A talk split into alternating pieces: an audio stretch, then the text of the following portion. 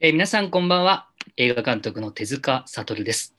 山梨県南アルプス市出身、ヤギ座の大型、38歳、独身でございます。この番組は私手塚が今年5年ぶりに制作監督いたします。劇場長編映画仮タイトルで空たどる。こちらの作品の制作過程をメインに私たちの日常もお届けしてまいります。番組のアシスタントは今や1分は逆立ちできるようになったこちらのお姉様。こんばんは、夏美沙和です。よろしくお願いいたします。お願いします。ちょっとあなた、逆立ちできるのだって私、小耳に挟みましたわよ。そうなんですよ。ね、なんか今いろいろと、はいまあね、1分も。1分逆立ちして、なんかね、ちょっとブログでね、拝見しましたけどもあ、りがとうございます。なんか食べても食べても太らない。私の分分けましょうか？みたいな感じですよ、今ね。はい。もうね、いやいやいや、元気そうだそんなこんなで。はい、元気です。えーということで、シャープシ1ヶ月ぶりということで、2021年6月6日、はえー6並びね。うん。はい、時刻は22時3分をちょっと過ぎたところでございます。ということで、シャープ6、本日も生配信でお届けしております。はい。はい。さあさあ、本当、夏美さんとも久しぶりでね。はい。なんかね、毎月、毎月っていうか毎、毎6日に会ってたのになんかこのペースってなんか、そのうち本当にお互いいろいろ忘れるなって思うぐらいね、本当に久しく、あ、本当にこう直接会ってないですもんね、僕らね。そうですね。ねえうん。もしかしたら何それ、あのワークショップ以来ぐらい会ってない？そうかも。あら、ちょっとそれは大問題ですよ、奥さん。ちょっと、ね まあでもね、ちょっとまあコロナの状況もまあまあ、あのーうん。一進一退というのかなんというのが、えーまあ、最近ちょっとね、こう、あれですか、ワクチンの話題も出てきてますけども、うん。ちなみに東京、今日の、えーコロナの感染者数、今日ね、夕方出てましたけど、352名、ね、はい。まあ、前回が399名ということで、まあまあ、なんとなく下がってるような数字には見えますけど、まあね、ちょっと下げ止まりって感じはあのよくニュースでも言ってますからね、そんな同じようなことを私も今言いましたけども、はい、まあまあまあ まあそういう中ね、えー実はこの私もさっき申し上げました、さ空たどるというね、作品の今、えー準備も進めております。まあ、まあいろいろ一進一退、本当にあの頃のコロナの状況に負けないようにとは思うんですけども、まああの、先月も、ちょっとここでも申し上げましたが、すいません。本当にね、シナリオ大苦戦中でございまして、もう夏美さんにもずっと待たせしているということでね、本当すいません。なんかね 本当謝るしかないんですけど、あのね、あのまあ、言い訳みたい、まあ今言い訳でも、いや、こここ、このね、シャープ6は隠さずに言おうっていう場なんで、何が起きてるかだけ言っとくと、あの、コロナ前の設定でもちろん当初ね、作る予定でやっていて、で、コロナで私たち去年緊急事態宣言を受けて、まあ、撮影が延期になりました。で、今回も、えー今年の正月明けぐらいの、えーこの緊急事態宣言を受けて、さらにまた延期になったんですけど、まあもうこうなったら一旦見直しだなと思ってですね、まあいろいろこのシナリオ1から読み始めて僕がね、で、このキャラクター、あのキャラクターって思ってたら思いのほか全部分解してしまってですね、これが今、えーもう一回組み直してるっていうことに今なってます。えーまあこれね、そう、夏美さんも実はそこも知らないところだと思うんですけど、えー全部バラバラです、今、とにかく。バラバラのやつを大丈夫なんですか？大丈夫あのそう言うとね、ちょっとびっくりしちゃうかもしれないけど、これね、だから、なんていうんですかね、怪我の巧妙みたいになればいいんですけど、まあ、いろいろこのコロナで延期になったの2回とか3回、今こうやって繰り返してますけど、なんていうかね、今のこの2021年の、まあまあ、私、手塚の個人的な気持ちも含めて、もう一回息を入れ直してるところがあるから、多分これはまあ必要な作業だったなって、今、今思いながらやってますけどね、一回分解して組み直すっていうことは、やっぱりこう、なかなか時間に追われているとできないことなので、それをこうもう一回キャラクターの面からだしそうだし、構成からもそうだし、物語で何やりたかったのかっていうのをね、今、えーまあ、私、手塚と、えーまあ、今、のシナリオを一緒に作っているスタッフが数名いて、で、あと主演の加藤さんとかも交えたりしてね、こうこれは主人公はどういうあれでこういう動きをしてるのかとかっていうのを今やりながらやってます。だから、来月のね、生配信までには絶対シナリオが多分今度は行き当たってると思うんですけど、あの、これは来月の自分にね、ちょっと期待しておきたいというか、まあまあまあ、そう、そんな遠くない時期にお届けできる。今、まあ、え私個人はシナリオに大苦戦はしてますけども、まあまあ、もう間もなく上がってくるっていう状況でございます。はい。夏美さんはじめいろんな方お待たせしてますけどもね、関係者の皆さん本当にすいません。まあ、ただ、あの、ややることやってますから、あんまりこう、何もやってないみたいになっちゃうとあれなんですけどね。えーまあ、地元の、ね、方にもご挨拶したりとか、まあ、ちょっとなかなか東京から山梨に行きづらいところも正直あるので、あのお電話とか、いろんなとこのやり取りをしながら今進めてますし、そして今日ご覧の皆さんにも多いと思うんですけども、この、えークラウドファンディング参加された方、えーいよいよ実はリターン始まってますよっていうのをちょっと今日お知らせできあのします。えーと、大きくいろんなの、ね、コースによってこれまた違ってくるんですけども、2つございます。え1つ目、プロダクションノートっていうのの配信が始まっています。はい。あの、何かっていうと、まあ、この映画が作られていく過程を、ちょっとこう、裏話的にこうね、やっていく、まあ、ブログのようなものなんですけども、現在私、手塚がその大苦戦しているシナリオ執筆中の様子とか、いろんなことがまたあの今配信してますんで、ぜひそのご支援のコースでプロダクションノートを選んだ方は、ああの、チェックしてみてください。あの、これね、メールは届いて、あの、送ってるらしいんですけども、なかなか、あの、気づかない方も多いみたいなんで、今日こう、この場で改めて、あの、メールが届いてますんで、皆さんちょっと一度ご確認ください。モーションギャラリーというところが、メールが飛んでいますので、えーこの機会にぜひちょっと覗いてみてやってください。はい。それから、えー手塚組特製 T シャツ選んだあなた、あなた、あなた。えーこの間デザインが終わりまして、えーえっと、6月の上旬って言ってますから、もう間もなくですか、発送される予定ですので、今月中には皆さんのお手元に、えーあの、クラウドファンディングのページでご覧いただいた、皆さんからいただいたあの画像をね、元にして作った、えー空のこう画像というんですかね、スカイツリーのシルエットと空の画像、あれ、あれですよ、あれ、あれが、うん。えーこう印刷された T シャツがいきますんで、ぜひお楽しみに待っていただきたいなというふうに思います。まあ、そんな形でね、近況をお届けしました。はい。はい。まあ今日はそんなわけで。あもう一個大事なことありました。そうだ。えー私たちの聖地、三鷹の安楽さん、はい。冷やし中華始めました。という始まりました。はい。醤油味とごま味、800円。ね。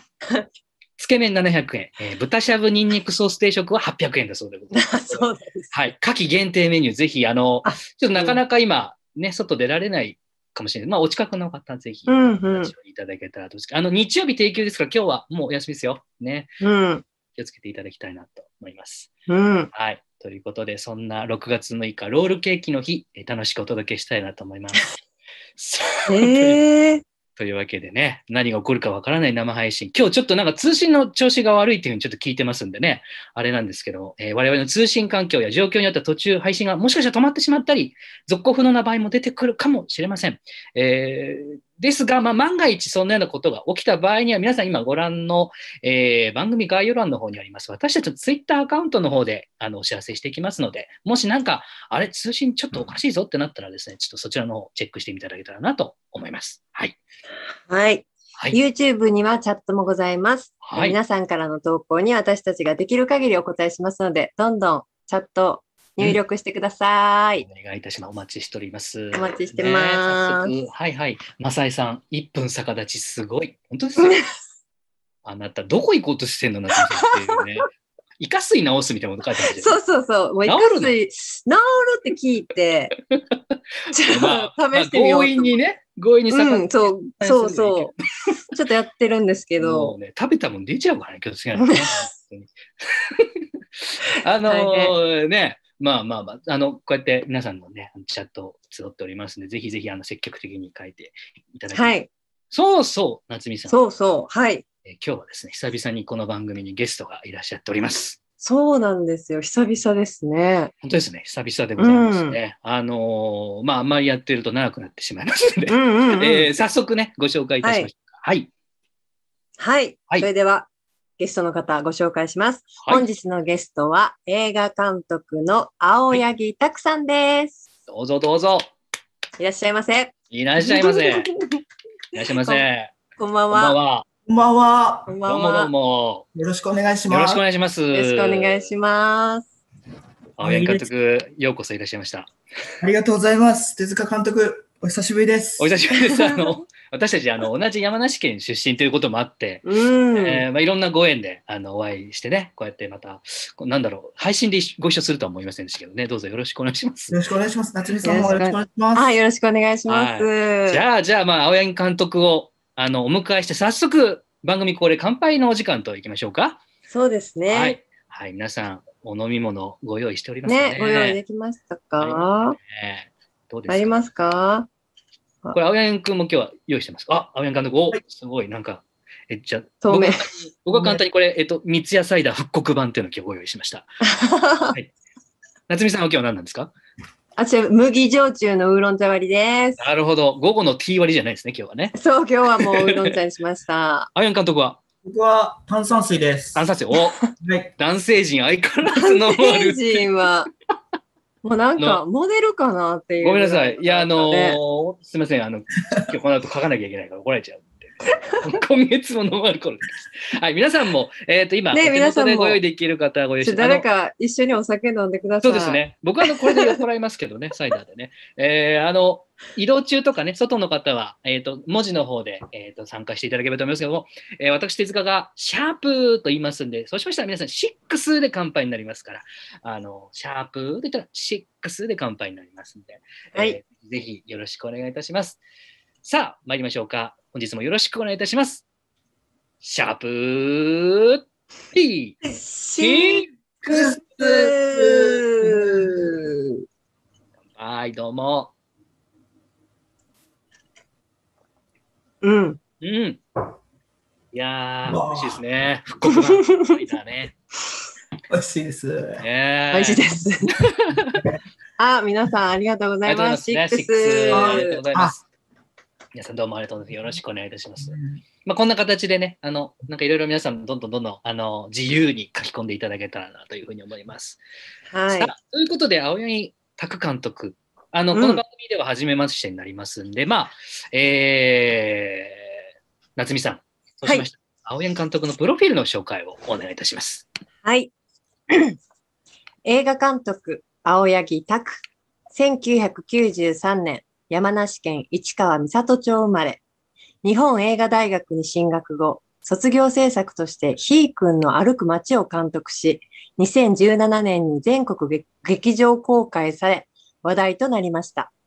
今年2021年1月、美術手帖の特集ニューカマーアーティスト100に2020年代を切り開くニューカマーアーティストの一人として選出されました。そしてコロナ禍をきっかけにあのウーバーイーツの自転車配達員として働く自身の姿を記録した話題の新作、新作ドキュメンタリー映画東京自転車節が来月劇場公開されます。ということで本日のお客様、青柳拓さんです。どうぞどうぞよろしあくお願いいたします。りがとうございます。よろしくお願いします。はい。あの、先ほどもちょっと申し上げましたけども、同じ、あの、山梨県ねの。出身でございまして、うんえー私はあの南アルプス市というあるんだかないんだかわからない町の出身なんですけども、えー、青柳監督はその、もうお隣ですね、えー市川三郷町というところの、へーえー出身でございますね。いやえー手塚監督の、あの、グーチョキパーっていうのあ、が、はい。はいもう本当、はい背景にね、あの僕のはいはい街が映ってたりして、そうですね。そうそう、ちょっとね。面白いです。いやいやいや、もう本当にね、青柳監督はね、僕というよりも、僕のまた一つ上の世代になるんですけど、富田克也監督とかの系譜を多分受け継ぐね、こうすごいこう、位置にいる気がする。僕なんかもうもうさっさと山梨捨てて出てった男なんで、なんかあの、今なんか、今更山梨とか言えないんですけど、ええいや山梨大使じゃないですか。山梨、まあそうなんですけどね。あの、今ね、愛情もう一回入れ直してるところなんですけど、あの、まあ、青柳監督はもう山梨の方で、えー拠点に動いていたということなんですけども、うん。えーまあ、あの、ちょっとね、先ほどプロフィールでもご紹介ありましたけども、卒業、えっと、大学のね、卒業制作として制作した、ひーくんの歩く街っていうのは、まさにこの市川三郷町の、まあ、風景をね、えー舞台にしたといいますか、えーうん。監督の、まあ、近近所に住む、あの、ひーくんって言っていいんですか？僕もひーくんってしか思えないからなんですけど、ね、うん。近所にお住まいの、あの、方を、まあ、ドキュメンタリーで追った作品があるんですけども、あのー東京自転車物資、私、あの、見させていただいたんですけど、ありがとうございます。あの、ひーくん、登場されてませんでした？違ひーう。くん出てるんです。出てるんですよね。はいあの方ですよね。そうなんですよ。そうなんですよ。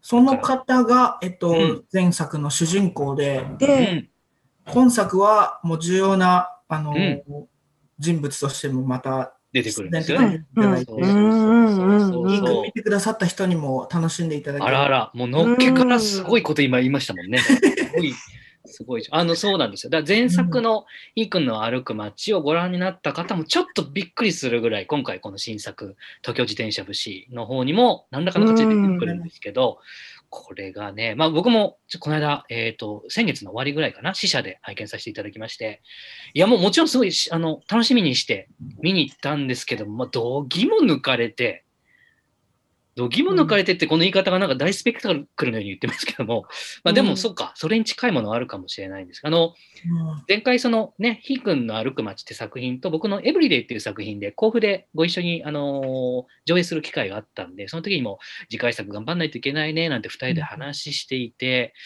で、手塚監督僕は奨学金の借金返さなきゃいけないんで、そのドキュメンタリー撮ろうかなとか思ってるんですうよ。ん。話をその時にちょっとしていて、で、去年ですよね、僕があの久しぶりに会う時に、元気？って言ったら、あのこれはちょっとあの、マグロ漁船行ってくるんですよ、みたいな話を、早見監督が言うもう超真面目に言ってて、え。ー、あの後ですもんね、コロナが。こんなになっちゃったのはね。そうですね。うん、マグロ漁船は結構本気ででもそうだよね。考うん。えてるところもあって具体的にあの、ね。ご相談に行ったりだとかっていうこともしてたんですけど、うん。やっぱりちょっとうん。コロナっていうこともあって、うん、こうなかなか思うようにいかず、うん、まあ、そういうことのこう流れの中からこう今回の東京自転車物資も、あの構想、えー企画もこううん。つながったっていうことが、うん。そのなんていうかうん、稼ぎながら稼ぐということを取るというか、自分のこの状況を取るっていうことを、うんうん、まずはしなきゃいけないなと。らないという状況が。そう、だから監督がもうずっうん、と、うんあの、映ってるんですよね。そうなんですよ。あの、この、今回の東京自転車節。ちょっとまあ、今ね、チャットにも来てますけど、予告見ましたっねて方もいるんですけど、ました。めっちゃ今日まだ初めての方多いと思うんで、ちょっと早速ですけど、この予告編、ちょっと皆さんにも一回ね、ご覧いただきたいなと思います。ちょっとあの、うんね、もう、もうもう見たよって方も、あの、改めてちょっとこの東京自転車節予告編、ちょっとご覧いただきたいなと思います。うん。出します。はい。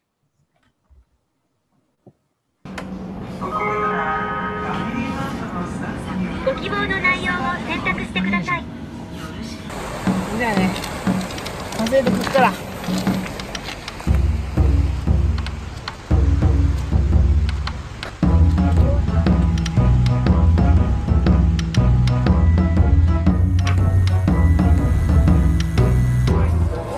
緊急事態宣言下花の都の大東京。たどり着いたは流行りの自転車配達員。チャリをこぎます運びます。今日も日銭で生きてゆく。私しましたウバイです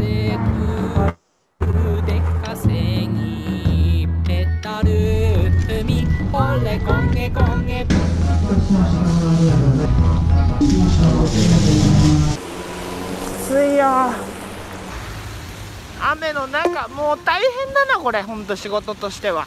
完全にこう貧困層じゃないですか。はい、使い捨てだとかなんとかケンドロッチさんが言ってるけど、俺は稼がなきゃいけないっていうのは変わらないわけですよ。本日緊急事態宣言を解除いたします。ダンスは新たな日常を作り上げることです。新しい生活様式自粛要請不要不急濃厚接触夜の街不要不急の外出は控えてください。濃厚接触しないでください。夜の街には出歩かないでください。陽性陰性わかりません。家にいるしかありません。背景新型コロナウイルス様。私は元気です。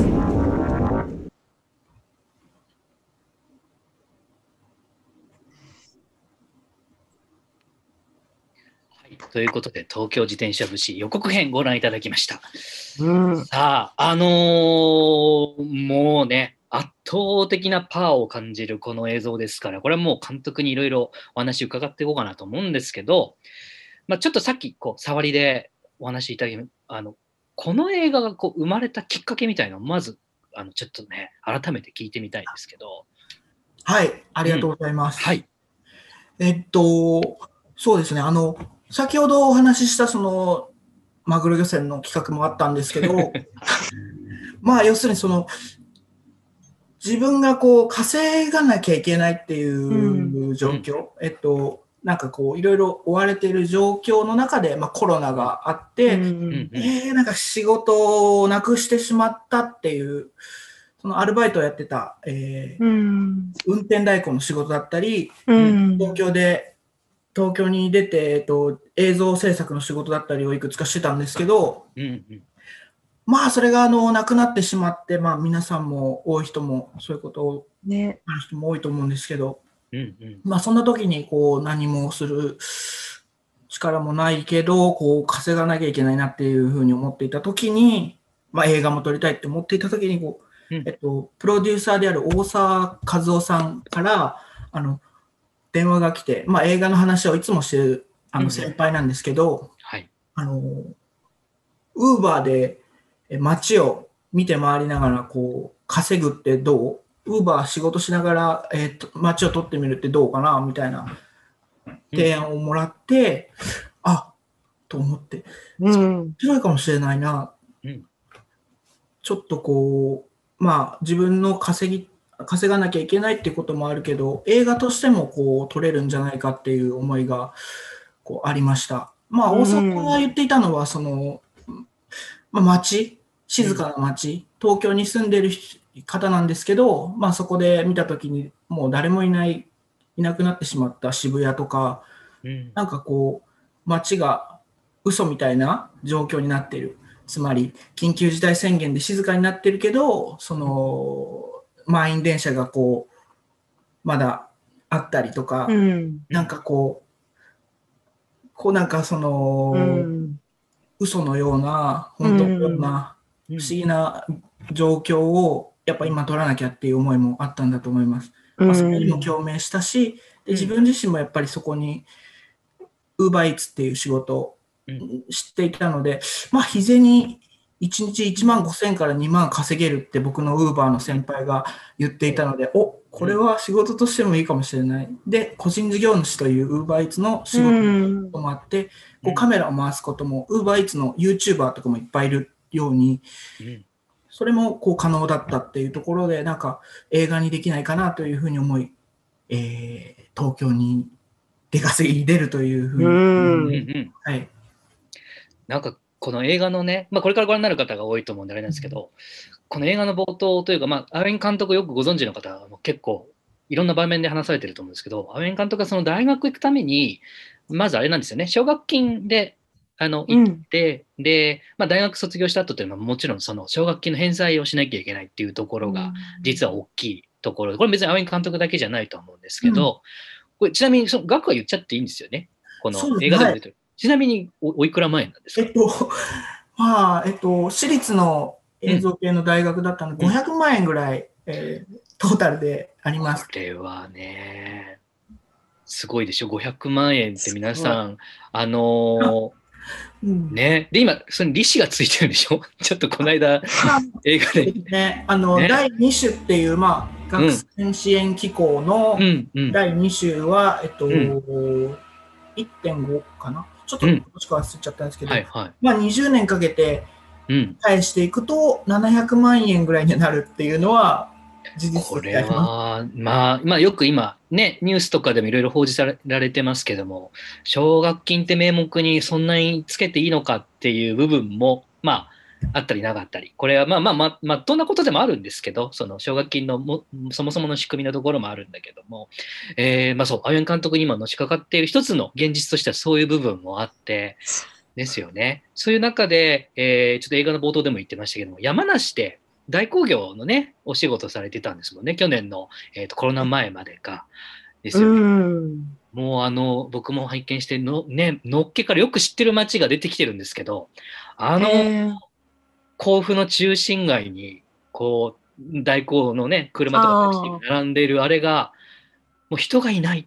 まずそもそも行き交ってる人がいない状態で、だんだんその首絞められていく感じとかを、もう僕も見ていて、あの甲府の寂しい景色と、なんかどうにもできないっていう、あの、ちょっとしたこう、閉塞感、もう壁ぶち当たってる感じを見て、うーん、うん特にね、あの、地元の方なんかそう思うんですけど。青柳監督こう、まあ、じ自分でね感じてあのなんか出てきたわけですもんね東京に。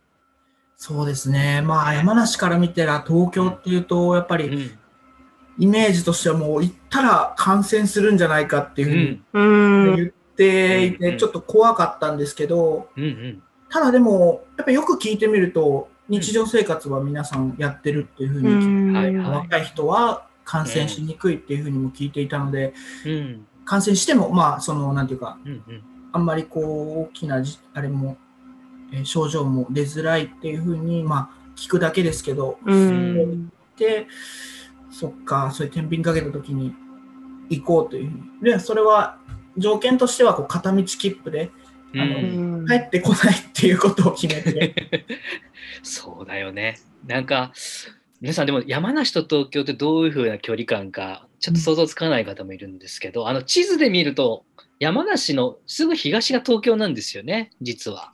そうなんですよねね。うん例えば、ね、すぐ隣じゃんと思うし、あのね、埼玉とか横浜とかの方とかはね、ほら、電車でパッて行けちゃうから、あすぐ隣でしょみたいな感じがあると思うんですけど、これは僕だけかもわかんないですけど、峠何個も越えなきゃいけないとか、いろいろね、私たちあるんですよね。あ そうか。すごい、そういうところもあるし、まあなんか、実際の距離と全然こう違うくらい、びすぐ隣でもうん距離を感じるこの切なさがまたあるところもまた距離感としてあるんですけども、うん。ね、今日ご覧の方の中にももしかしたら UberEats の配達員の方いらっしゃるかもしれない。けど、これちなみにか僕も、まあ、最近ちょっとすいません利用はしてないんですけど去年ね本当にステイホームなんちゃらなんちゃらで言われてる時に本当に試しに利用させてもらったことあるんですけどちなみにこの UberEats の自転車配達員になるためにはまず何何するかっていうの基本的な情報ですけど青柳監督が最初どんな感じで入っていったんですか？いや、もう、あのー本当にあれもなく、うん。インターネットだけで、えー僕がコロナ禍でやっていた時は、えーうん。済ませられましたね。そのもう手続ききが簡単なんですか？が、はい、うん。あのー本人確認の書類をいくつか用意して、はいはい。で、えっと、そうですね、1週間以内でうん。もう、あのー働けますよっていうことで、あの、リュック？あの、あウーバーイーツの、あ,、はいあれは、どっから、こう、支給、支給なんですか？支給されるあんですかね、あれはね。うん。そうですね、あおの、サポートセンターでデポジット式って言って、うん。えっと、4000円を払って、ほう。えっと、買う借りることができる。はああはあ。あ。返すときにあか、返さなくてもいいんですけど、うんうん。返すときに、4000円をも、あ、と、ウーバーのバッグを、うん。えーサポートセンターに出せば、また4000円でキャッシュバックしてもらえる。はあ、あそう。あの、スイ、本当スイカと一緒ですね、完全に。い、あ、そうスイカってちょっと ああ、そうなんだ。あるんですけど、でも基本的に買ったりとか、うんうん。もう今もできますし、それ、注文して送られてくるんですか？あのバッグが。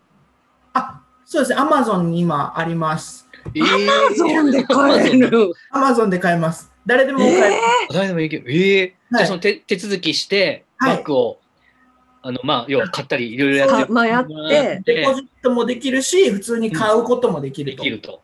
へえ。えっと、僕自身は、えっと、先輩に、えー借りました。おーあれは借りてるもんなんですね。そうなんです。うんええ。で、ああと自転車が必要うん、ここに。自転車がそうそうそうはい。ね。そうですね。そうですね。まあ、レンタル自転車とかの、どんな自転車でもいいんですけど、ううんん。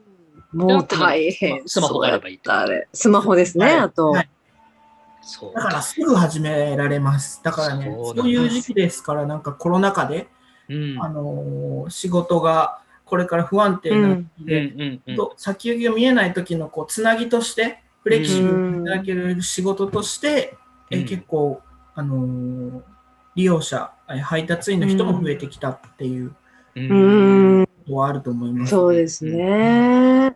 そして今この映画の公開を待っている、今、この瞬間も実は、あれで瞬間じゃないか、今日今日現在も、ウーバーの配達員やってるんですよね。はい、やってます。もう今も、ねはい。あの、今は東京に引っ越しをしてきて、しっかりこっちに住んでるんですけど、あ、うんはいはいはいうんうんまあ、公開のこともあるので、うん。あの仕事にはつかず、あの、ウうん。ーバーイーツしながらうん宣伝をしようということで、うん。ウーバーのバッグにラッピング、お。あの広告をつけて、東京自転車節でおっていう広告をえ見ましたよ、ネットで。なんか。あり、がとうございます。あれ、ぜひ誰かお金、もっと、あの、あれですね、なんか余裕ある方、で電飾にできるとかいっぱいできるといいですね なんか派手に、派手にやってあげたらいいのにな。あだだから、このね、公開を前にした監督が、まさに体を張ってまだ、ウーバーイーツの配達員をやっているっていうところなんですよね。そう、だから、いや、もうね、あの映画こ、れ見えるかなお、ああ、出た。こう、バッ、グを。本当や。はい、こんな感じピンで、クでね。じゃあ、じゃあ、じゃあ、これすをごい。見た全ひ、面的にはい、覆ってますね。東京思都ってる。すごい。すごい。防水加工だな。よく見たら。帽子いいですねはい、ねす素ごい。い材で。や、だからこうやって監督が体を張って宣伝をやってるっていうところも含めて、この、なんか映画が目の前に飛び出してきてるような感じというかを、僕もこう、まあ、いろんな宣伝活動とかを拝見していて思うんですけど、いや、なんか、ね、こう、こう切ない現実です。映画監督が食えないっていうこの感じね。まず、まずもって、この日本という国の切ない部分であるんですけど、まあ、まあまあまあ、とはいえなんですけど、さっき言ったね、奨学金のまず返済もあったりする中、でまさにまあこの映画の制作費のね、ペイもしなきゃいけないし、うん映画の公開にはやっぱお金がかかるし、そういうなんか、こう、でもなんか僕はその、アメン監督が自分の手で映画を届けようとしてる姿みたいなのも含めて、やっぱ共鳴するところがあって、前作もね、もちろん、あれ前作のヒークの歩く街も、えっ、と、まあ監督して、自分で配給してたんですよね、あれね。はい、そうなんです。うん自うん。主配給で、あれも、だから一人でうん。うん公開したから、いろいろうまくいかないこともあったりして、うん。あ最終的にはね。全国何巻くらいまで回れたんでしたっけ？えっと、10巻ぐらいですね。すごいすごいすごおー、すごいい。いやーだから、いろいろ協力していただいたうんうん、方々に、あの、いっぱいいるんですけど、うん。今本当に回はね、助けられてね、だからそのうん。宣伝のリアリティとかもね、結構、うんうんうん、あの、知りながら、はいはい、こう、宣伝のことも考えながら、こう、あるし、うん。プラスとかも、こう、なんか考えたいなっていうふうに思ったりうもして。ん。うん。なんかこう、並々ならぬその覚悟というか、そんなものを僕もこう、旗から見ながらというか、あの前にね、山梨もちょっとそんな話をお互いにしましたもんね、宣伝配給っていうのは。ね、はい。そうそうそう。僕もなんかね、なんかほほぼに同じなんですよ、やってる方法はね。もう本当に泥臭く一個一個回っていくってことをやってきたところでもあるんですけど、まあ、でもこう、今回でもね、えっ、と、制作体制、まあお聞きしたところ、宣伝も配給もついてるということで、なんかもうこの時点でも結構公開劇場決まってるんですよね。そうですね。あの、大阪、名古屋、京都、うんおあの、はい、長野だったり、おお素晴らしい。続々と変おー、わっすごい。ています。ありがとうございますぜひぜひ。ね今日ご覧の皆さんも、あの、お近くにこの東京自転車節、この、まあ今日たまたま僕も同じです。このピンピンク色のチラシでね、ありますからね、ぜひあの東京自転車節ご覧いただいた方、あの、見つけていただけたらなと思いますけうどんよろ。しくお願いします。ね。本当になんか、結構苦しくなったんですよ。私、見ててあの、ね。はい。はじめ、うんあの方、もうやっぱりなんかやっぱ今のこの状況じゃないですか。で、なんかやっぱ私の周りも、ウーバーイーツをやっぱりすごいみんなやり始めてたので、そのう、んお知り合いでなんの方々。あ、はい、はい。もうコロナになっうんて、みたいな。で、初めめっちゃしんどーって思ったんですよね。なんかその、うん。しかもリアルやから、あの、実際うん。やられてて、うん。できついと思ったけど、この身を、その最後の方とかは、なんか、こう、監督自身も多分何かがこう変わっていってるっていうのが、こう、ちゃんとこう見えて、うん。なんかこう、あ、なんか、頑張れ、頑張れって思う自分と、なんかこう、あと、なんか、こうやってこう、なんか頑張ろうとしてるっていうか、頑張ってる姿を生、生っていうか、その、実際のこの映像で見れたっていうのは、結構私もこう勇気づけられたというか、そうね。うんう。ん。なんかか、そうなんですよね。青柳監督自身が感じているこう憤りとか、まあ、もちろんなんですけど、ある種どっか絶望を感じてしまう瞬間に僕らも立ち会ってしまうというか、そうそうなんそかう。、ちょっと最初ね、興味本位で、ウーバーイーツってこうなんだって思って見てる自分もいるんだけど、うんでもね、ある種ね、リトマス試験紙みたいな部分があって、自分がどの位置にいるかもうはっきり浮き彫りになるんだけど、うんなんか僕もちょっとやっぱ夏美さんと一緒で、だんだん見ていて苦しくなるというか、あ、そう。そう、苦しくない。そう。あの、後半、後半ある、こう、青柳監督がすごい変化していく瞬間があそうそうそうそうそあの、こう、駆け上がってった先に見えたのが、僕はすごく悲しく見えちゃったりして、あいいし嬉しいんだけど、あー応援していって、あー、いやなんか、なんかな、泣くのとはちょっと違うね。こう、涙しないんだけど、ものすごく心の奥底に、あものすごく焦げ付きを感じるというか、あなんか自分はどうなんだろうとか、いろんなことを。ね、今、あ、そうだ、チャットの方にも、えっ、と、ものすごい速さで普及しただけにいろいろ問題点がありそうで、そうなんですよね。うん。まあね、すごく話題になってますよね。うん、うんこう入り口がみんなこう入っていきやすいがからこそなんですけど、さっきその、青柳監督も1万5千円ぐらい稼げたらいいけどっていうけど、その現実がね、現実がね、あるって。あれどうどうだったんですか？やっぱそのぐらい稼げると思って入っていって、実際の稼ぎになった時、自分の中での、あなんていうんですか、かんなんていうんですかね、差、ギャップみたいのは、結構ショックなものは多多かったんですか？そうですね。もともとだから1万5千から2万稼げるって聞いてたんだけど、うん。見たら、うん。やっぱり人も増えていた時期だったのか、まあうん。僕が出勤期だったっていうこともありましたし、自転車がボロかったっていうこともあって、うん。1万円もかす全然稼げないなっていうことが続いて、うん。ううん。ん。これじゃあ生きていけるの？で、その上に、こう、うん自転車が壊れたりとか、ねえ、もう、ね。ほんまに、こんなドラマみたいなことほんまにあるかなって思うぐらい。いビーね。だから、やー、すごかった。収入としてうまく回っていかないっていうのは、うん。うん。で見て気がついたところではあって、うん。うん。でもまあ、自分のね、弱さとか、あの、うんとかもこう受け入れながら、そうそう、ちゃんとそういうのも映ってましたね。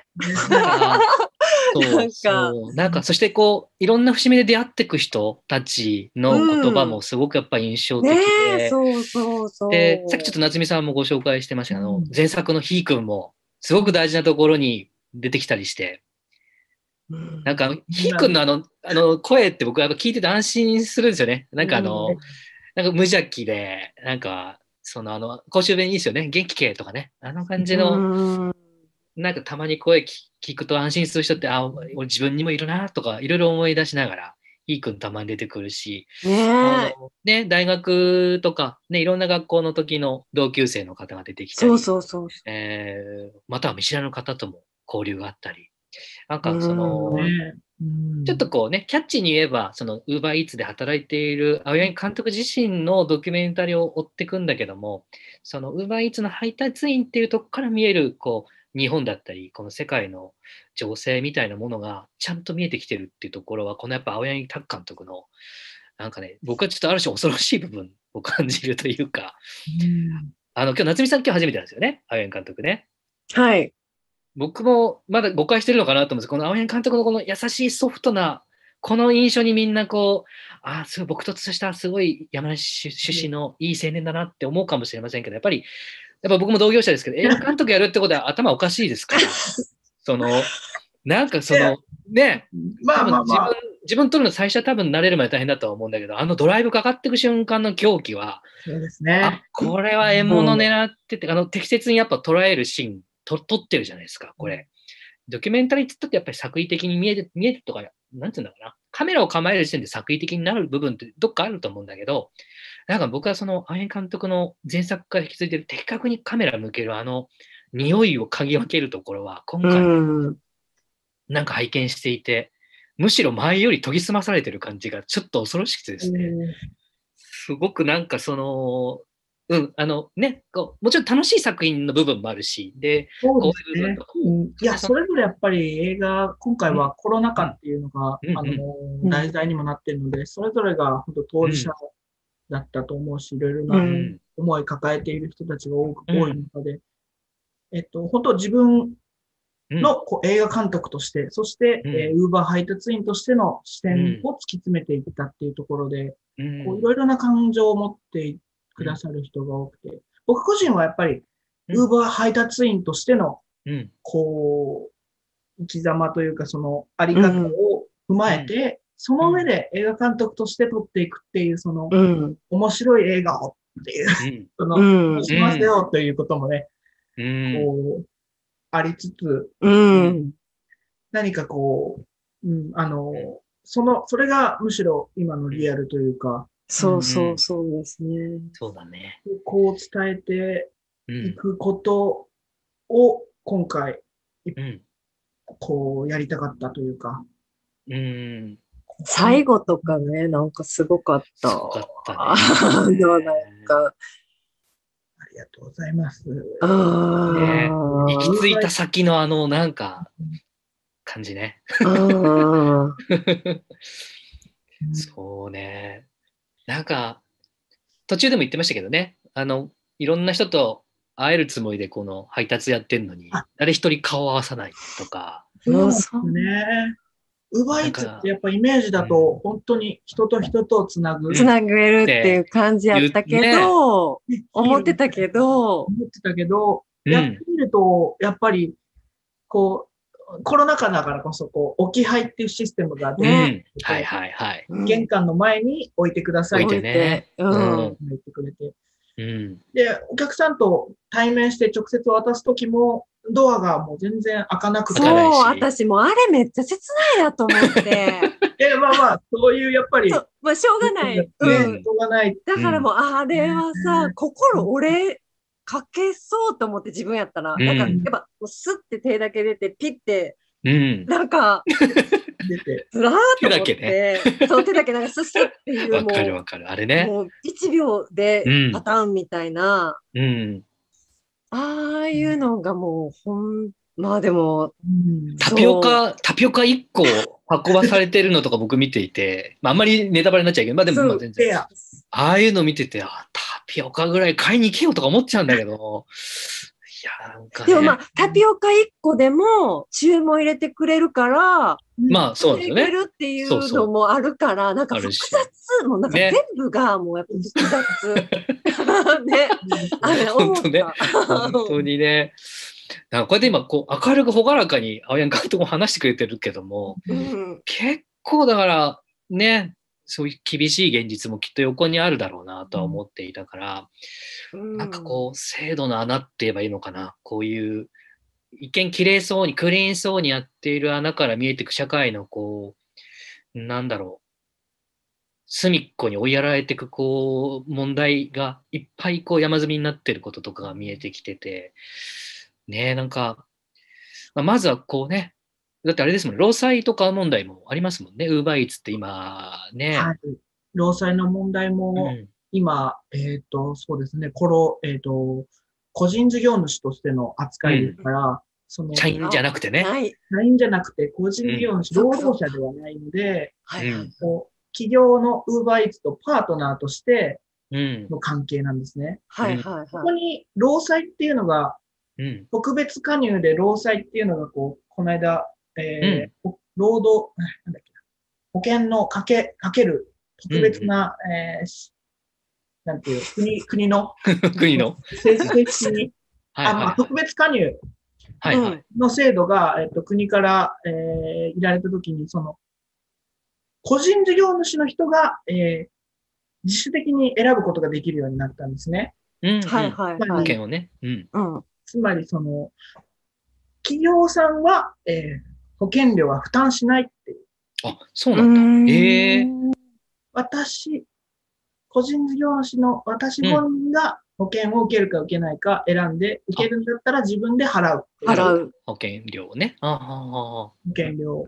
そういうことが今話題になっていて、うん。ただ、ここが問題なのがやっぱり、個人、一緒にこう、負担してもらうって形を選ぶと、うん。労働者としてのちぎりを結ばなきゃいけない。ちょっと、うん。うん。うん。そういうし仕組みなんですね。だから、だからこう、お願いしたいんだけど、うん。お願いすると、労働者につながってしまう。つまり、ウーバーイーツの一番いいところである、自由に働く。自由に働く。ううん。うん。生きづそうか。らくなるっていう、そこのはいはいね、はいはい。のジレンマだったりね。出てくるんだね。そうかそういろん。な問題がいくつかあって、うん。こう、賛否両論という両うん。そうですね。どっちもいろいろあるんだね、そこはね。自己責任論とかね、そういう。ね、そう、自己責任っていうところがなんかどうもやっぱ、うんなんか納得しづらいポイントではあるんですけどね。うん、皆さんもどうどうですかね、うん今日コメントと。捉える人もいるし、ね良くない。それだと、うん、自由が利かないっていう人もいるえ。し、うここは僕の個人的にもちょっと悩ましいところですね。いや、なんかね、こう、うんまあもちろん UberEats から見えてくる社会とかって話もあるんですけど、まあ例えば、まあちょっと作品大きく離れるところもあるかもしれません。今この、これ僕自身もそうかもしれないんですけど、今このコロナという、まあ、世界的な危機を私たち迎えていて、一映画監督として、なんだろう、映画を撮ることとか、まあこれから多分、青柳監督届けるところに入ると思うんですけど、届けることについて、なんか今思うことって、青柳監督がありますかね？もう一回言ってもらっていいですか？ん。今この、今このコロナの状況の中に映画を作る。他の仕事じゃなくて映画を作って届けることについて、今、なんか改めて思うことってありますか？そうですね。やっぱり、今、本当に不安定な状態が続いてるじゃないですか。うん。で、ここで、うん、映画を作る、作らないの判断は、本当に今、悩ましいところなんですけど、うん。こう、やっぱり、やっぱり僕は、動いてもがいて見るってことを選んで、うん。それがやっぱり映画に、それこそ映画にしようっていうふうにうん、まあしたんですけど、うん。うん。うん、その、映画界についてみたいなこととか、これからの映画みたいなことを僕がこう言える立場ではないんですけど、で、今、こういうミニシアターを、ま、守るとか、えあのーうん。ミニシアターエイドとか、セーブ・ザ・シネマとかいろいろなことをやってくれて、本当に、あの、賛同しているんですけど、僕は、あの、まだ、こう、声も小さいし、えー力もないので、とにかく、お若い、若手として作るということを選んで、うん。どんな形でも作るということを選んで見せていくっていうふうにやっていこうというふうにうん思ってやりました。うん。うんうん、この状況だけど、うん。うん、その状況を取るというふうに決めて、うんうん。うん。うん、あのーやってみました。まあ、これはうドキュメンタリー監督、ドキュメンタリーのこう、ならではのこう、うん。フレキシブルさがあるからこそできたことでもあるんですけど、うん。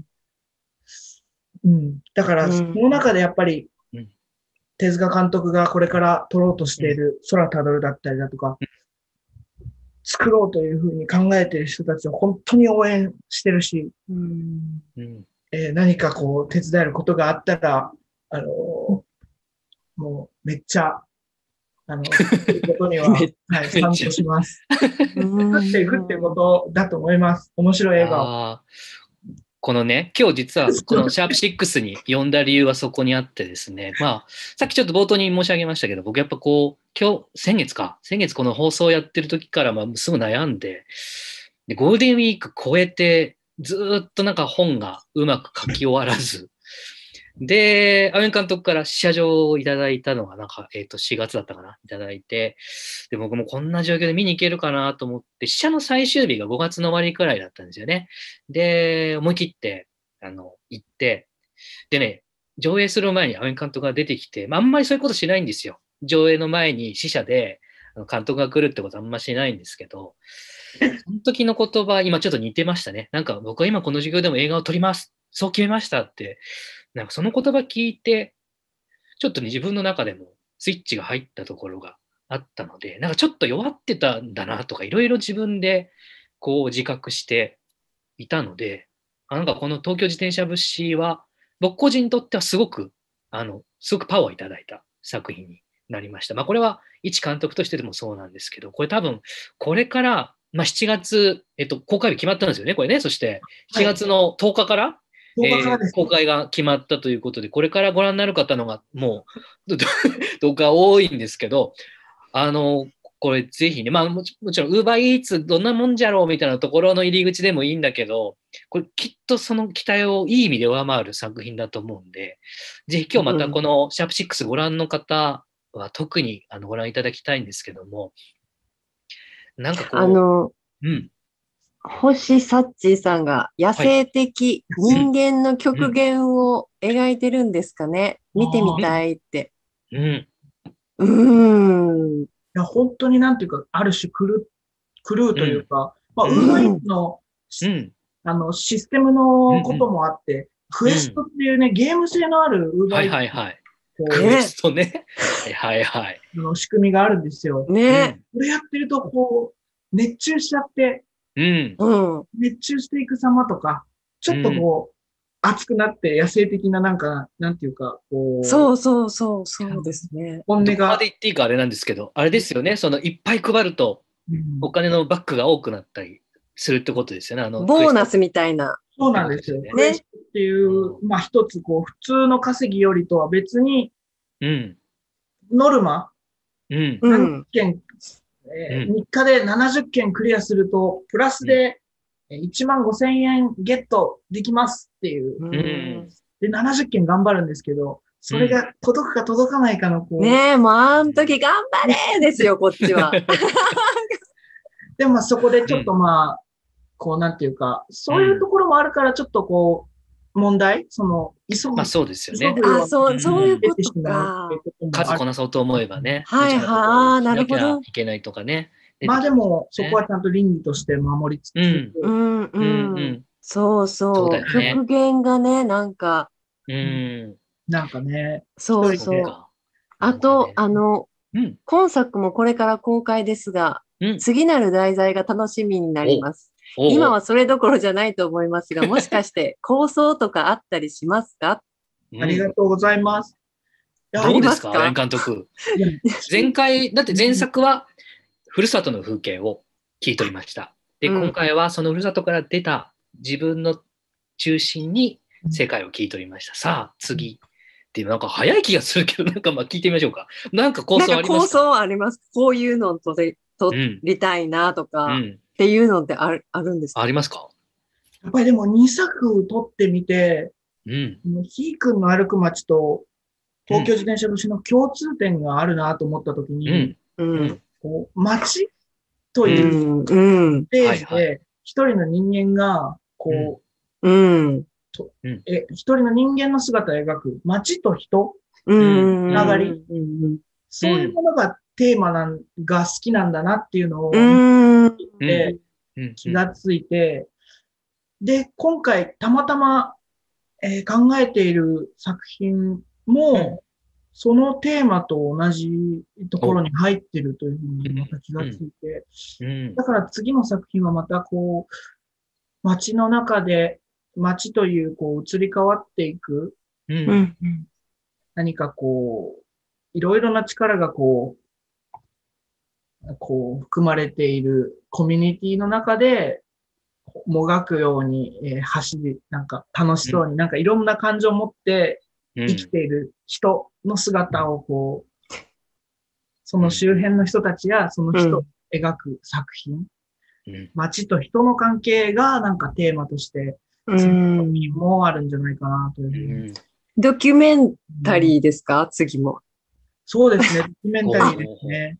うーん。なんか個人的にはドラマの作品撮ってみてほしいなって気持ちもどっかありますけどね。ねうん。うんでもあんまりちょっとこっちに入ってこられるとこっちもちょっと張り合わなきゃいけないから。やっぱドキュメンタリー映画が、を撮っていきたいっていうのは、あ、あるんですね。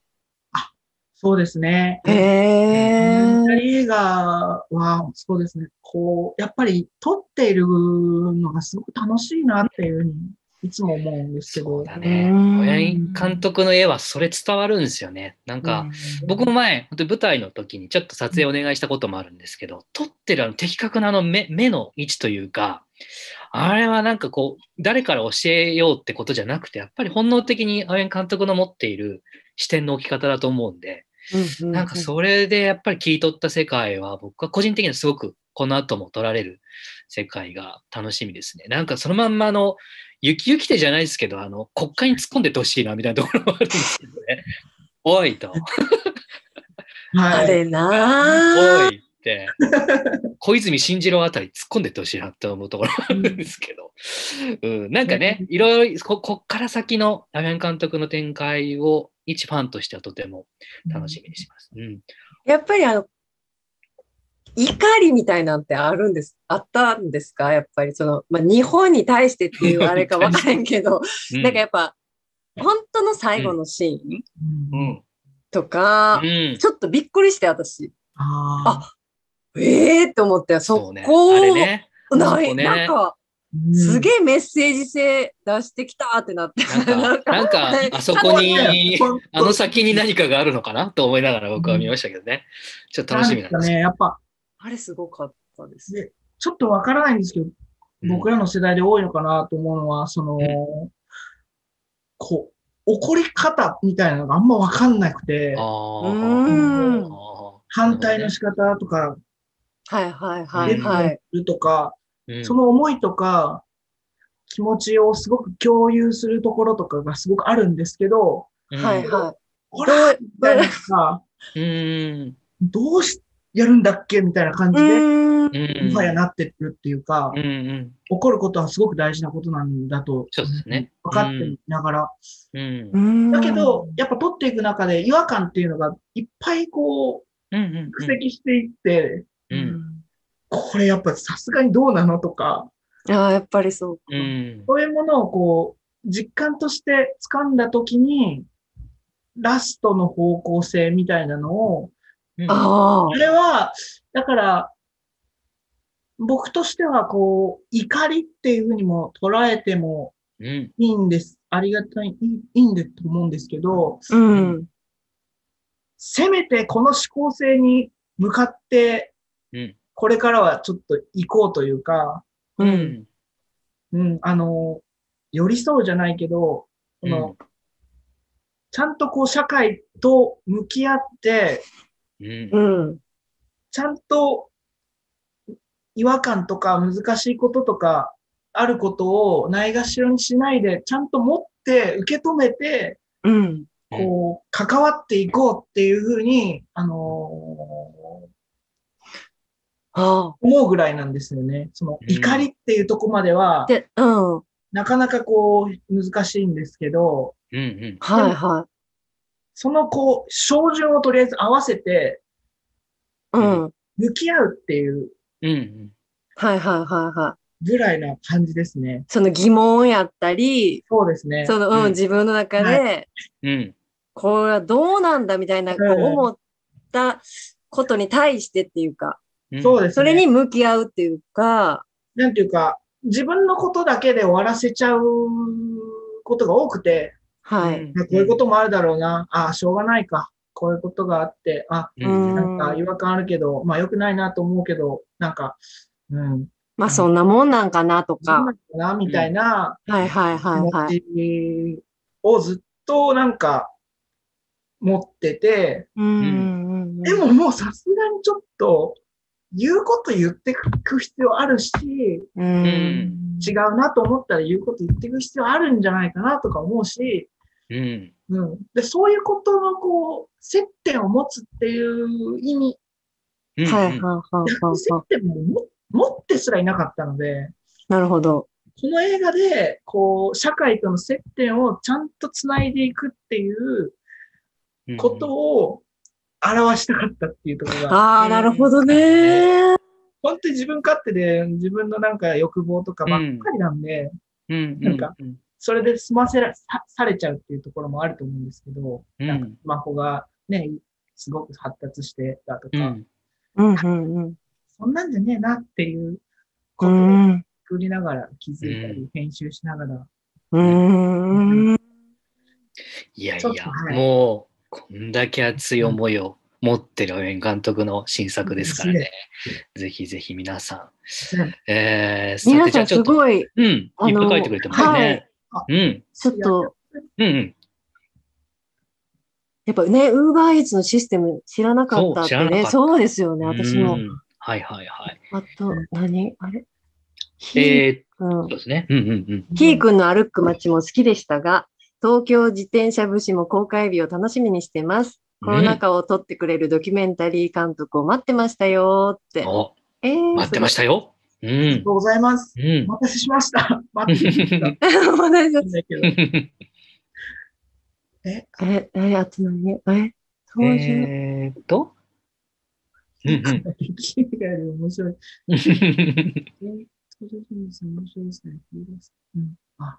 青柳監督のドキュメンタリー映画のひーくんは、うん。劇、ん？映画よりも面白いですよ。うん登場人物の面白さやヒーロー性を取りながら背景に苦悩を描くところ好きです。うん。うん。いいですね。いいですね。うん。あと弱者がなぜ弱者になってしまうのか。うんうん。こうやって強者っていいんですか？長者。今日じゃね。うんうん。がなぜ強者になっているのか。うん。うん地方の街と東京の街、なぜこんなに違うのか。この格差は何なのか。ももっと深掘って知りたいと思います。今後も応援してます。うん。ありがとうございます。そしてもう一つ。ご自分がウーバー、これ頼むならって意味かな？ウーバーで頼むならどこのお店頼みますか？って来てます。うん。ああ、そうですね。一番最初にでも頼んだのは、うんうん、頼んだんだ。あタピオカ？頼んだんだ。よく頼みました。だそうですよ、マサイさん。一個？一個？個一個？タピオカ1個頼みました。なるほど、なるほど。はい。ちゃんとそれは受け取ったんですか？受け取りました。ああ、はいよかった顔を。見て。手だけ出すのね。いい まあ、しょうがないんですけど。でもなんか、ね、青柳監督の優しさみたいなのもすごいもうふんだん出てにましたよね。本作出てますからね。だからね、俺、だから、もめちゃくちゃ優しいやんと思って。はい。もうただ、はい青柳青柳監督でも気をつけてね、本当にひどい、騙してくるやついるからね、気をつけて、本当にあの、プロデューサーの人とかよく相談して、いろんな人来たら、この人はいい人ですか？悪い人ですか？って聞かないとダメなとこいっぱいあるから、本当に、まあお互いになんですけどね、気をつけましょう。そこはね。気をつけながら。いや、あの、もうね、いっぱいちょっとこういっぱいお話ししたいんですけど、だんだんちょっとお時間が迫ってきましたんで、本当ですね。まあ、じゃあちょっとじゃあ山梨情報、さいちょっとこの間僕打ち合わせで変えて、はい本当に一瞬だけ変えて、山梨、えあの山高百貨店の後に何ができたかご存知ですか？青柳監督。はい。ヨドバシカメラ。正解 ヨドバシカメラ、ヨドバシカメラ交付できましてね。ないですけど。あのヨドバシカメラの歌が交付バージョンになってましたよ。歌あ流れてましたよ。そうなんですね。ね うんただ僕の実感ですけども、えーとうんお店入って2秒後に声かけられてすごくあの帰りたくなりましたね。まだ何も見てない。商品何も見てない。早いよっていう。ちょっと早いぞっていうね、感じ。山頑張って梨そんな風にはるんですよね山梨そんな風に変わっております。はいはい。うん。だって、えー、まあじゃあ、だんだん時間になってきましたね。さ最後かな？えー、今日ご覧の皆さんに、えーぜひ監督から、ぜひメッセージを改めてお願いできたらと思います。はい。どうぞ。あ、あ僕からですか？そう。え僕、あ僕はごめんな、さい、今。あおう青柳、青柳監督から皆さんにぜひメッセージを、メッセージをね、完全に。エンディングだと思ったでしょ？違う違う違う違うよ。違う。あの、そっか、メッセージお願いします。メッセージを。メッセージ、あ、はい。ごめんなさい、すみません。大丈夫です。はい、あのーそうですね。えっと、まあ、こん、やっぱ先ほども言いましたけど、そのコロナ禍っていう中で映画を撮るっていう選択をして、やっぱり自分だけの物語を突き詰めたんですけど、その先にはちゃんとこう背景に社会が映っていて、そこともちゃんと向き合って、えー、こうというふうにして取り進めた映画です。えーその中で、えーこう、まあ、自分自身も成長したところがあります。まあ、先ほども重なってしまうんですけど、こうコロナ禍で右も左もわからない足元もこう緩い今のこの終わってない状況の中で何かこう足がかりになることをと思い、今公開を決めました。えー見ている人たちにとっても、僕のこの作品を見て、えー一つの、こう、足を引っ掛ける事例として、こう参考にしていただけると嬉しいなと思います。大変な時代、時期ですけど、こう、何か、こう、ヒントになるようなことがあるかもしれません。本当に、あの、感染対策バッチリで、えー劇場で待ってますので、ぜひ見に来てください。よろしくお願いします。はい。ということで、青柳か拓監督最新作映画、東京自転車節、これ7月10日、10日ね、7月10日から、えー東京はポレポレ東中野を皮切りに全国劇場公開が予定されております。えーまあ、もうすでに地方の方も決まっているということなんですけども、私個人的には山梨の今ご覧の方、どっか有志の方、ぜひこれ、山梨公開決まってないでしょ、これ多分まだ。まだ決まってないです。山梨でやんないとダメでしょうと僕は思います。これは、あの、何らかの形でぜひ山梨、うんあの関係する方、お声掛けいただいて、この青江監督の最新作、どこかでご覧いただけるように、どなたか いい大人の方作っていただけないでしょうか。ぜひ、そう、なんか、え動かないんなら 手塚の、後で告知します映画祭の方で合意にかけようかなと思いますけどもね。えー あのぜひぜひ山梨の方でも上映ができるように、僕も何か力できればととは思ってますけども、えーお近くに行きました際には、ぜひ劇場に足を運んでいただけたらなというふうに思います。はい。ということで、なんとなんと、あお時間でございます。はい。はい。まあ、たっぷりね、今日もお届けしましたけども。ねえ、ポレポレ行きますって。これこれ。ありがとうございます。チャイチさん。ャイマンマルちゃんさん。チャイさんは、ありがとうございます。はい。いやいや、もう本当に7月の10日ですからね、もうすぐ、すぐですね、1ヶ月もねえ経ってますけども、ぜひぜひ。えーじゃあ改めて、青江監督からこの告知ですね、えー映画。えっ、と、まあ、4月10日から公開というのも、えっ、と、申し上げました。はいいろいろ今、発信してるんですよね。そうですね。今、まあ、7月10日の公開に向けて、まあ、その後もずっと公開中は Uber Eats でお走り回りながらうん宣伝をしていくというスタイルで、ううんん。稼ぎながら宣伝をしていくというスタイルで。稼ぎながら宣伝をしていく。はい。宣伝をはいまあ、はい。SNS 毎日アップしてます。えっと、はい Twitter、Facebook、Instagram、うん。えー、もろもろ。で、YouTube もこの間は始めまして、おほ。週に1回ぐらいなんですけど、はい。YouTube チャンネルもやってます。東京自転車節で検索していただければうん。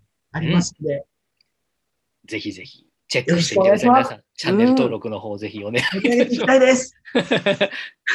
あのこれ願わくばなんですけども、映画ってなかなか収益の構造は、まあなかなか複雑というか、いろいろな部分で作り手に戻りづらいシステムっていうふうに言われてますけども、えーまあ、とにかくこの映画がヒットすれば、大大大ヒットすれば、青柳監督の奨学金も一気に返済できるかもしれないと僕は思ってます。もう夢があります。ぜひ、やっぱり、あの、そういうものが一つなくなると、また違う、やれることが増えたりすると思うんで、僕自身のなんか希望、もちろんいい作品届けてほしいんですけど、そういうことに心配がならないようにというか、まあまさに本業でこの一つのそういう負債みたいなものを全てチャラにできるように、この作品がいっぱい届いてほしいなというふうに思ってますんで、ぜひぜひ公開、これからね、始まって大変だと思いますけど、体壊さないように、うん。はいそこだけは、ぜひ本当にご安全に。完全に。みんなね、みんなでねはい。楽しくねそうですよね。そうですね。健康で参りましょう。健康で頑張りましょはい。ということで、えー、じゃあ告知のコーナー、このまま行ってみたいと思いますね。わ私たちの方もね。はい。えーはいじゃあ、夏美さんの方からも、じゃあお知らせ。はい。はい私もあの、来月の7月、えっ、と、うん16日からあですね、らまあ、奇遇ですね。そうう。ん奇遇です。品川博監督のリスタートという映画にね、私もちょこっと出演させていただいているので。あの、もしうんうん。ね、あの、よろしければ、皆さんご覧ください。これあれですよね。ポレポレ東中野で東京自転車節を見て、うん。中央線とか総武線で新宿出たら、テアトルまああるいは新宿がありますす。ありますね。で、テアトル新宿ちょっとチケットとか時間合わないなと思ったら、ヒューマントラスト渋谷行け。渋谷行っていただいあて。いいな、いいな。はい。はいそういうこの夏、ぜひ楽しんでいただけたらとねえ、そうね。皆さんぜひよろしくお願いします。はい、そして私、手塚はですね、今日ちょっとまたお知らせが出てましたけども、えー今月6月から、えー私の地元、山梨県甲府市で、えー開催されております、山梨短編映画祭2021というものに今参加することになりました。えー今日なんか新聞で発表になったそうなんですけども、私、手塚は実は12月を担当することになりまして、誰や？あ誰や？女か？誰やでびっくりしは。た。びっくりした。はい。まあ、そんな話題の LINE が出てきちゃう。LINE か。えー、LINE がね。えっと、何でしたっけ？そう、山梨短編映画祭2021、12月を私、手塚が担当することになりまして、久しぶりにエブリデイが、えー甲府で、えー文化のるつぼヘチマで上映が決定されましたので、ぜひ、あの、12月近くなったら告知またさせていただきますけども、えーあうと、山梨では初のあんなこと、そんなこと今企画してますんで、これもまたちょっと状況を見ながらね、コロナがちょっとあれだとあれしちゃうんで、今日はまた言えないんですけども、楽しいこと考えてますんで、ぜひ、ふるって参加いただけたらなと思います。映画祭自体は今月からスタートしておりますので、えー私の、えー、ツイッター等で、えー情報を流してますので、ぜひ確認していただけたらなと思います。そして、過去作すべて Amazon プライムビデオの方で一挙配信中でございますので、エブリデイはじめ、え過去作、えーぜひご覧いただけたらなというふうに思います。はい。ということで、シャープ6は毎月6日にこうやって生配信を行っております。過去の配信は YouTube、Spotify、Apple、Google 等の様々なプラットフォームで配信中です。えー YouTube の方ではこうやって映像もついてきますし、たまにレアな過去作が期間限定配信されたりしますんで、この機会にぜひチャンネル登録の方お願いいたします。はい。番組では皆さんのお便りもお待ちしております。アドレスは 6at テドヤトーゴ .net、6at テドヤトーゴ .net、または私たち3、あ、二人の、あの、SNS や番組概要欄の記載のフォームよりお願いします。ぐずぐず。すいません。はい。採用された方には、えー番組オリジナルステッカーを、あ、間違えた。あの、はい申請します。はい。あこれね、あゆん監督、これ、夏美さん書いたんですよ、この字。う。えー、夏美さね。夏美沢、だあの書道7段でございますね。すごい。はいはいはいはい。こちらをね。こちらをねあはい。そしてですね、このステッカー10枚貯めますと、ロックミン G というあのすごい称号と、その証に、こちら、キラステッカーをですね、そまたはエコバッグ、えーこの今このご時世ですから、エコバッグも大事ですんでね、えーこちらどちらかを申請させていただきたいと思います。はい。そうそう。う。そうそえー次回の生配信は来月7月6日火曜日22時からを予定しております。7月6日といえば、東京自転車節4日前でございますね。公開4そうですね日前でございます。えーということで、あの、い意外と1ヶ月空くとね、あのー長いなって思います。僕も最近。舞台挨拶とかってされるんですか？例えば10そうだ日とか。10日の日はし。ますね。おあ最初の方は、あの、時間は決まってるんですか？時 ?10 間は日。決まってないんまだ決まってないるほどこれからじゃあ、じゃあ、あの、公式の SNS と、はい。そうですね。でも青柳監督が舞台挨拶を。そうですね。はいうん。運が良ければ、ウーバーの人たちに、はい。あ、登場です。グ持って、お、あのーはい。皆さん、登壇されるんですね。なるほど。ということは、あの方も、あの方も、あの方も、あの方も、すごい楽しみですね。じゃあ、いろんなメンバーで。ええうん。楽しみですね。いや、もう映画の公開ってやっぱお祭りですからね、こう、楽しく楽しく、あの、愉快にね、賑やかに届けていけたらなと、ね思いますね。やっぱりヒットしてほしいなと僕は思います。これは。ね本当に。ねうんって感じです。いけーもういけいけそう 頑張れ頑張れ 注文入れてあげてください、皆さん。なんか、注文じゃないな。前売り券も今ね、発売中ですね。発売中もう、はい。えっと、チケットピアとメイジャーっていうサイトで、はい。うん販売しております。はい皆さん駆けつけてあげていただけたらと思います。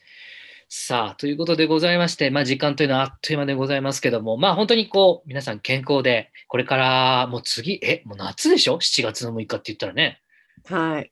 つまだ梅雨入りしてないんでしょ？噂だと。え？違ったっけ？東京？東京梅雨入りしたんですか？もう。梅雨入りしたの？梅雨入りしたんじゃないですか？したかやってるとか結構今雨降ってますよね。ね、なんか、まあいいや。とりあえずあの僕、梅雨嫌いなんで早く開けてほしいなって思いながらね。やってますけどすごい。稼げるんで、僕はずっと続いてほしい。そっか、雨の日はそうね、稼げるか。稼げるらしいです。はい。そっまあまあか。本当事故に気をつけてね。本当に本当、そっか、本当にそれ、ご安全にそこだけは、はい。ねは、い気をつけてくださいね。はい。ということで、街で見かけたらぜひお声掛けの方もお願いいたします。ね、私もちょっと、。俺に、あの、はい、この色のバッグをしてるので、はいはい。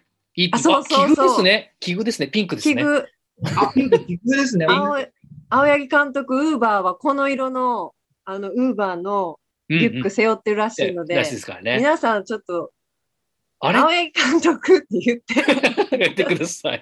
私もちょっと見つけたい。そう。なんならやっぱチケット1枚に買ってあげてほしいな。そうですよ本ね。ちょっと見つけたら、本当によろしくお願いいたします。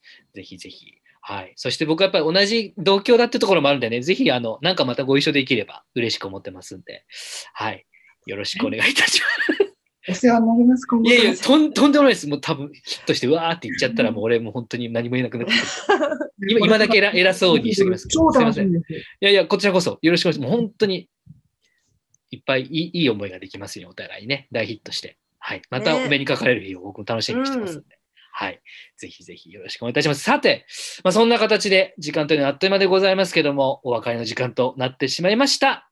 ということで、はいシャープ6お相手は私、手塚悟と、酔っ払いの夏見沢と、へい、大八木拓でした。ごきげんよう、さようなら。さようなら。飲みすぎ注意ですよ、皆さん。注意ですよ、皆さああなりますからね。こうなりますん。こよう。なります。東京自転車節どうぞよろしくお願いいたします。7月10よろしくお願いします日からそうここで7月10日ですよろしくお願いします。